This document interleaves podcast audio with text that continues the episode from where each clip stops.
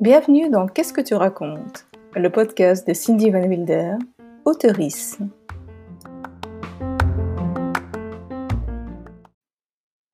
Hello à tous et toutes. On se retrouve cette semaine pour l'avant-dernière, déjà, interview de cette première saison de Qu'est-ce que tu racontes? J'ai l'honneur cette fois-ci de parler avec Alex Maury, auteur fraîchement publié chez Livresse, avec un titre qui fait déjà bien parler de lui, le bien nommé Allégria.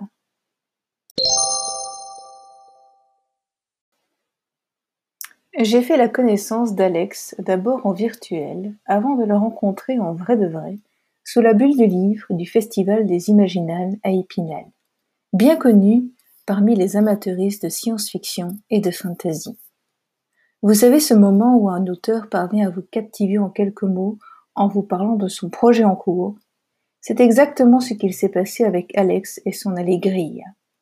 Le hasard d'une discussion entre deux délires sur la courgette, nous n'en dirons pas plus par respect pour la courgette, et me voilà plongé dans un univers à la, à la fois fascinant et brutal.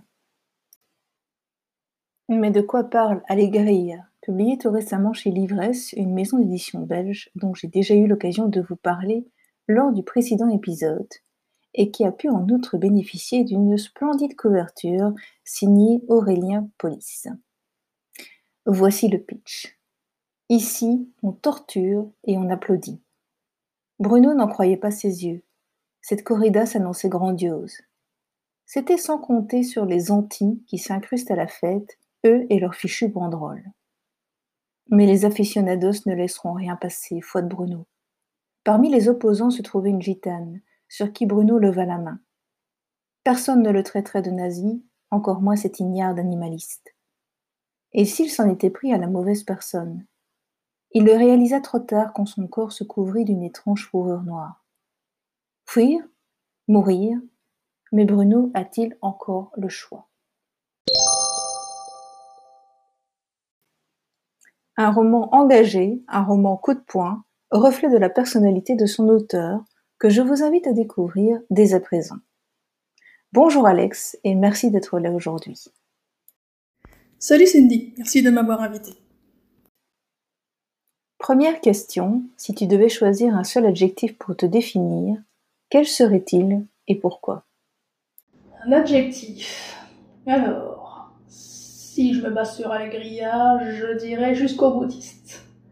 J'ai écrit ce que je voulais écrire sans me soucier de la ménagère et encore moins d'anticorridas chagrin.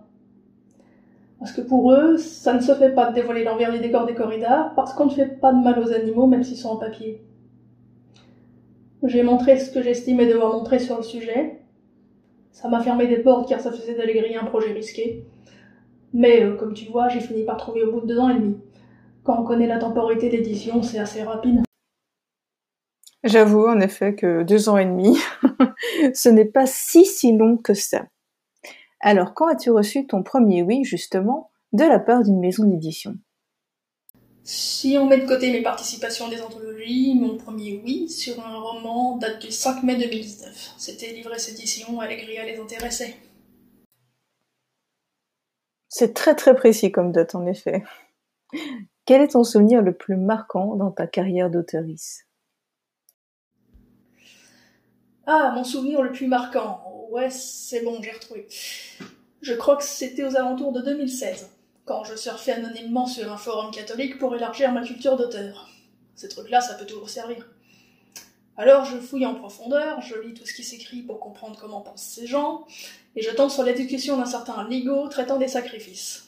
Ce type demandait en quoi son dieu a besoin ou envie qu'on lui offre la mort d'un animal, d'un enfant, d'un homme, de son fils. Sacrifice que son dieu agrée par défaut. J'ai tiré une drôle de tête. Je me suis demandé dans quoi j'avais atterri. Un type qui projette de massacrer des gens et qui demande si c'est ok. Alors, euh, bah, je me suis tiré vite fait. Hein. J'avais tenté d'oublier cet endroit. Et puis, un beau soir, je regardais un reportage criminel sur la furie de Nantes. Ce forum a été évoqué, les messages de Ligo postés un an le drame montrés à l'écran. Les renseignements avaient formellement identifié Ligo comme étant Dupont d'Igonès. Cette cascade a été réalisée par un professionnel, ne faites pas ça chez vous. C'est sûr, c'est le genre de souvenir qui met bien, bien les frissons euh, dans le dos. En tout cas, grand merci Alex pour cette interview.